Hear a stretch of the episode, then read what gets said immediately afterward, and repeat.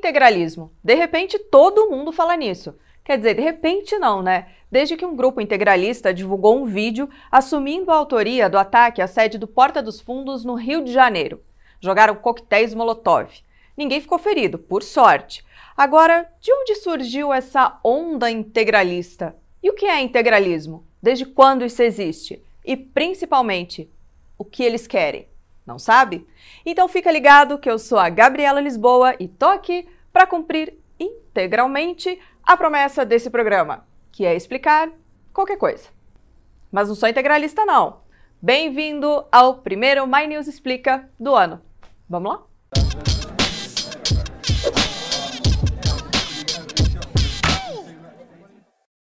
Entender essa história de integralismo e a volta desse movimento, eu vou contar com a ajuda de dois pesquisadores, duas feras.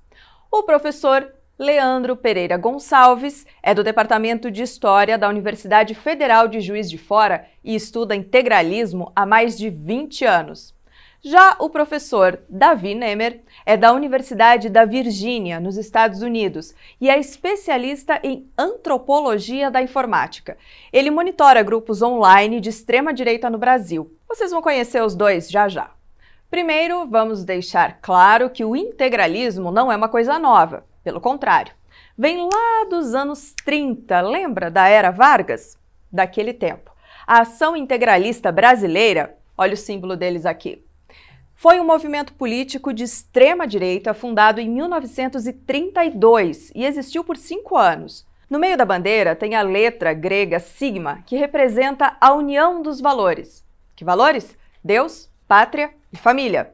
A tradicional família brasileira. Deus, no caso, é o Deus católico, né? Pátria, o Brasil e família, a mamãe, o papai e os filhinhos. Sabe como é que é? Naquela época, nem divórcio tinha, então era casado com a primeira mulher mesmo a tradicional família brasileira. Voltando ao grupo, era bem fácil reconhecer o integrante.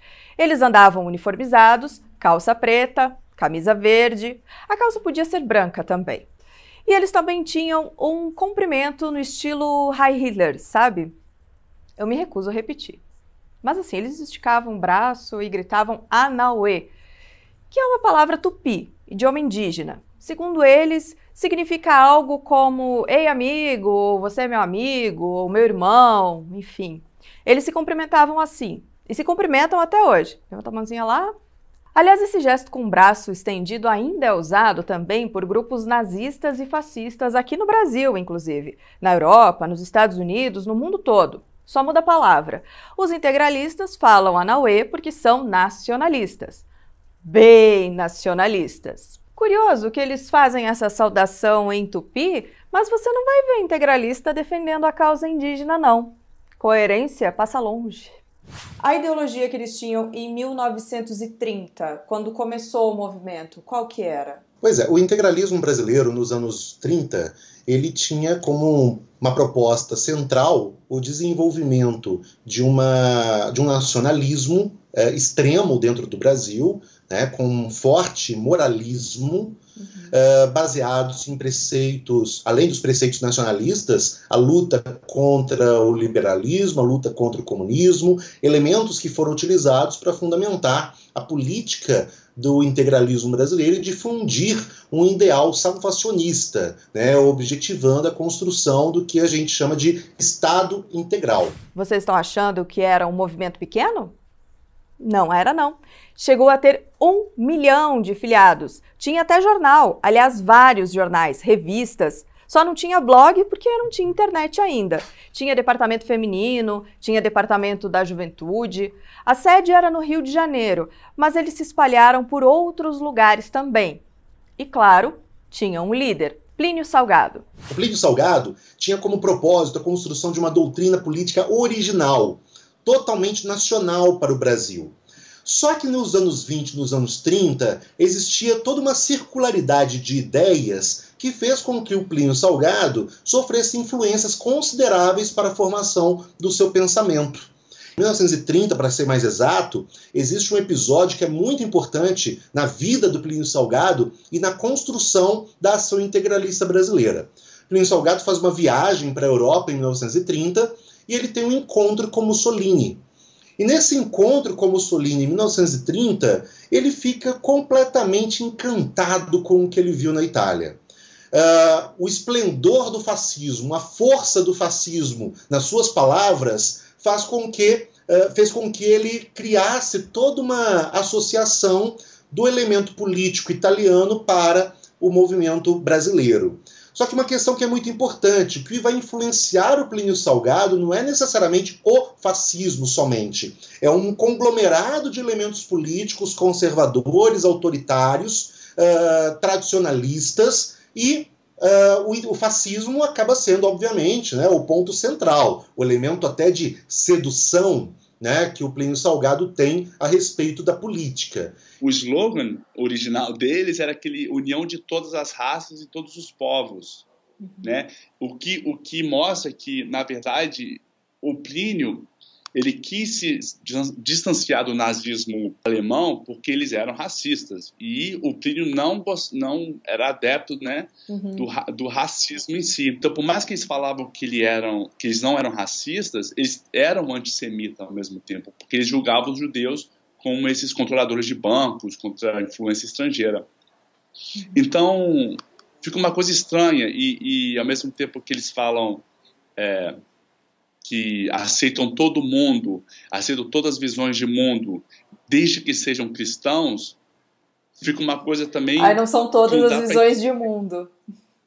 Isso, e que a visão de mundo é aquela cristão, é aquela católica, uh, né, tipo que vem do conservadorismo fascista da, da Itália, e ao mesmo tempo a saudação integralista é o Anauê, que é uma palavra indígena nossa, e os indígenas não têm nada de cristão, né? eles têm as suas próprias religiões. A questão da raça não é, não poderia ser um elemento central do desenvolvimento uh, político do movimento integralista. Se o Plínio Salgado ou qualquer outro líder integralista discursasse a favor da superioridade branca ariana, seria um fracasso o movimento dentro do Brasil.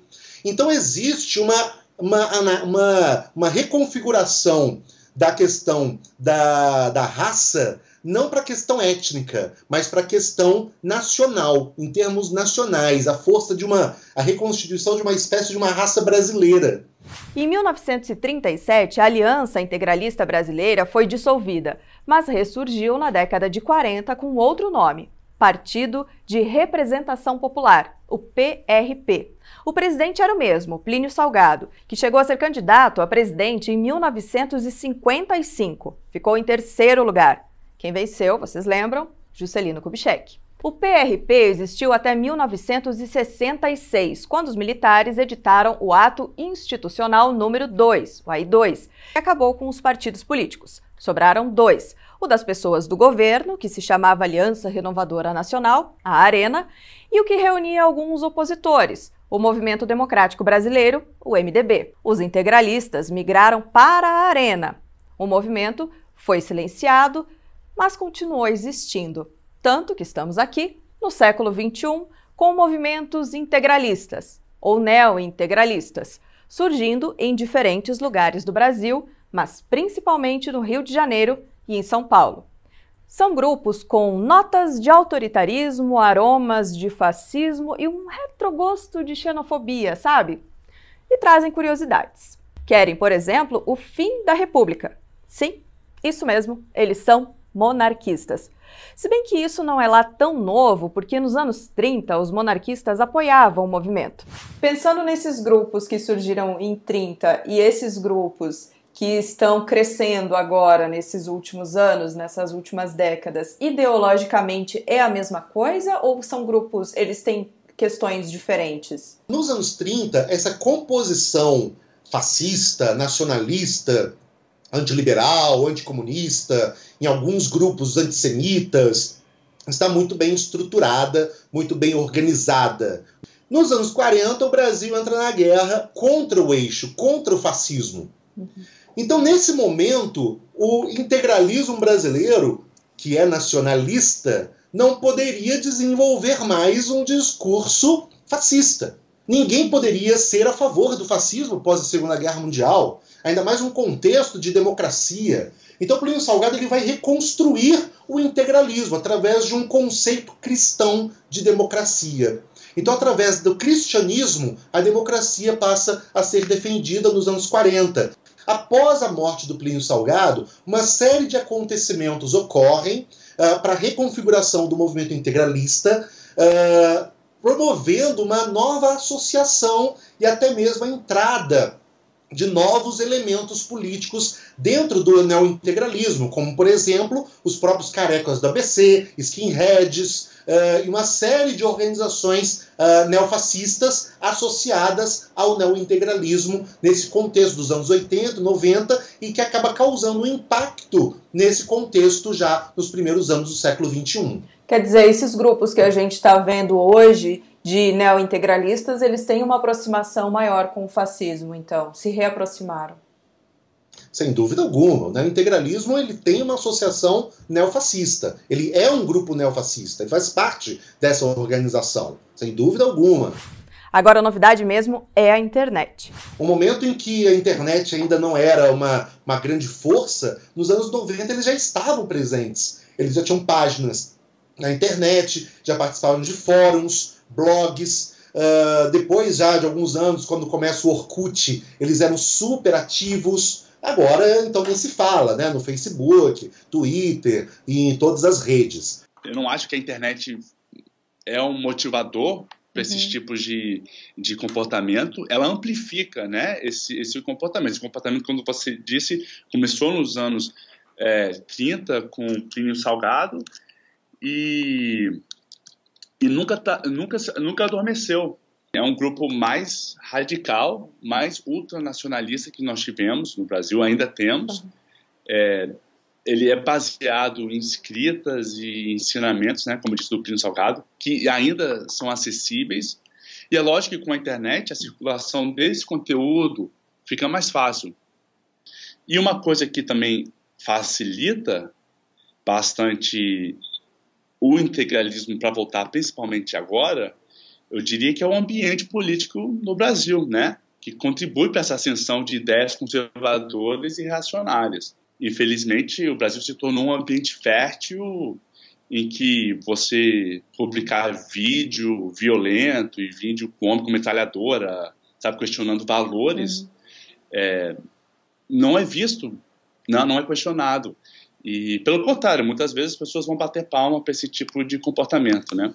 Esses grupos, eles sabem usar bem as redes sociais para fazer propaganda e para conquistar novas pessoas para os grupos? Sim, eles, eles sabem usar bem as, as redes sociais. Por exemplo, os administradores dos grupos, eles são bem espertos e têm uma, um conhecimento muito bem de como a tecnologia funciona. Tanto é que volta e meia eles, eles pedem para as pessoas migrarem para o Telegram. Quando houve o vazamento de mensagens de, do Telegram, né, na época que o Intercept publicou, eles falaram para as pessoas voltarem para o WhatsApp. Então eles têm essa ideia assim de como a, a tecnologia funciona. É, não diria todos, mas pelo menos os administradores, as pessoas uhum. que estão mais interessadas ali, é, conhecem. É, uma coisa interessante é que, para quem estuda é, a, o uso da tecnologia por grupos é, de extrema-direita, sabe que eles sempre saíram à frente na adoção de tecnologias novas. Isso vai desde a época do nazismo, é, seguido nos Estados Unidos nos, nos anos 70, onde eles, eles usavam é, murais de boletim para enviar uh, materiais neonazistas, por exemplo, para o Canadá, onde que esse tipo de, de conteúdo já era criminalizado, né? Uhum. Outra característica desses grupos, eles defendem o governo Bolsonaro com unhas e dentes. Agora presta atenção. Eu não estou dizendo que Bolsonaro é integralista. Estou dizendo que esses grupos defendem o governo dele, apesar de serem monarquistas. Eu achei isso um pouco confuso tanto defendem que tem integralista no governo, é o assessor especial da ministra Damares Alves, o advogado Paulo Fernando Melo da Costa, que foi nomeado no fim de 2019, dia 30 de dezembro, portanto, depois do atentado do Porta dos Fundos. Existem uh, uh, grupos e lideranças que apoiam o atual governo, que enxergam o governo e a política do, do presidente Jair Bolsonaro como algo a ser defendido e, ser, e a ser seguido, como existem também grupos que atacam o governo principalmente por conta da política econômica do Paulo Guedes, por conta de uma política liberal que é antagônica ao que era proposto nos anos 30. Então existe uma diferença em alguns grupos. Mas muitos grupos também, algumas dessas lideranças, existe uma aceitação do governo com crítica à economia, mas uma aceitação, mas mesmo assim aceitando como algo necessário para um projeto futuro nacionalista. Uh, um exemplo muito claro disso é a presença de neointegralistas no PRTB, o partido uh, do presidente vice, do, do vice-presidente Hamilton Mourão. Né? Uh, o presidente do PRTB, Levi Fidelix, na última eleição, por exemplo, divulgou vários áudios e materiais defendendo Plínio Salgado Uh, e a proposta política em torno do integralismo. Esses grupos ainda não viraram partidos políticos, mas estão crescendo e se organizando. E já que eu falei do atentado ao Porta dos Fundos, vamos atualizar. A polícia do Rio identificou um suspeito, é esse cara aí, Eduardo Fauzi Richard Serkise. Na casa dele foram apreendidos 119 mil reais, uma arma falsa, munição verdadeira e uma camiseta de um grupo integralista. Depois que o nome e a foto foram divulgados, a Frente Integralista Brasileira decidiu expulsar o Eduardo. Mas ele também faz parte de outros grupos considerados braços do movimento. Fugitivo da polícia, ele foi para a Rússia, para casa de uma namorada, e já entrou para a lista de procurados pela Interpol. Mesmo assim, o Eduardo já deu entrevistas, publicou até vídeo no canal dele aqui no YouTube. Por isso é que eu digo, repito, prego. Quem fala mal do nome de Cristo prega contra o povo brasileiro. Povo brasileiro, povo humilde, povo pobre. Isso é crime de lesa pátria. Eles são criminosos, são marginais, são bandidos. Meu nome é Eduardo Fauzi. Eu sou um guardador de veículos, eu sou povo brasileiro. Se você crê, compartilhe. Diga seu amém. Me coloque nas suas orações. Por Deus, pela pátria e pela família brasileira. No ódio, no nacionalismo, não existe lógica, né? essa paixão ferrenha, você sai da parte lógica e entra para uma coisa emocional que cega você, te aliena da verdade e que você entra numa câmera de eco ali que você vai acreditando tudo aquilo que joga em você. Essa a, a, uma das táticas do, do, do fascismo, né? E, e, o integralismo segue essa linha. Fica uma coisa é, nós contra eles, né? O, é, isso é próprio uma uma prática própria do fascismo, essa criação de, desses dois times, porque você precisa de um inimigo para se motivar. Né? E o inimigo ali é quem não é cristão, é quem não é pela pátria. Mas até a, a definição de o que, que significa ser pela pátria não é não é uma coisa clara, né? O que, significa? Até porque a identidade brasileira, a identidade de, do brasileiro ainda está em construção. Por isso uhum. que eu vejo que a gente entra nessas crises um pouco de identidade, né? O que significa ser brasileiro? É, muita gente acha que o brasileiro é o, o cristão descendente do europeu, mas não é assim. É, o, o Brasil foi o país que mais é, trouxe né, africanos que foram escravizados no Brasil. A nossa população é uma população negra e tenha forte influência indígena, mas ao mesmo tempo isso é refutado. Né? Essas pessoas é, refutam a presença dos negros e dos índios como parte da identidade brasileira. Olha, gente, violência eu também não apoio não. Então, por favor, sem bombas, apenas likes ou dislikes. Combinado? Se você gostou, aproveita e se inscreve no canal porque o My News Explica volta na semana que vem. Até lá!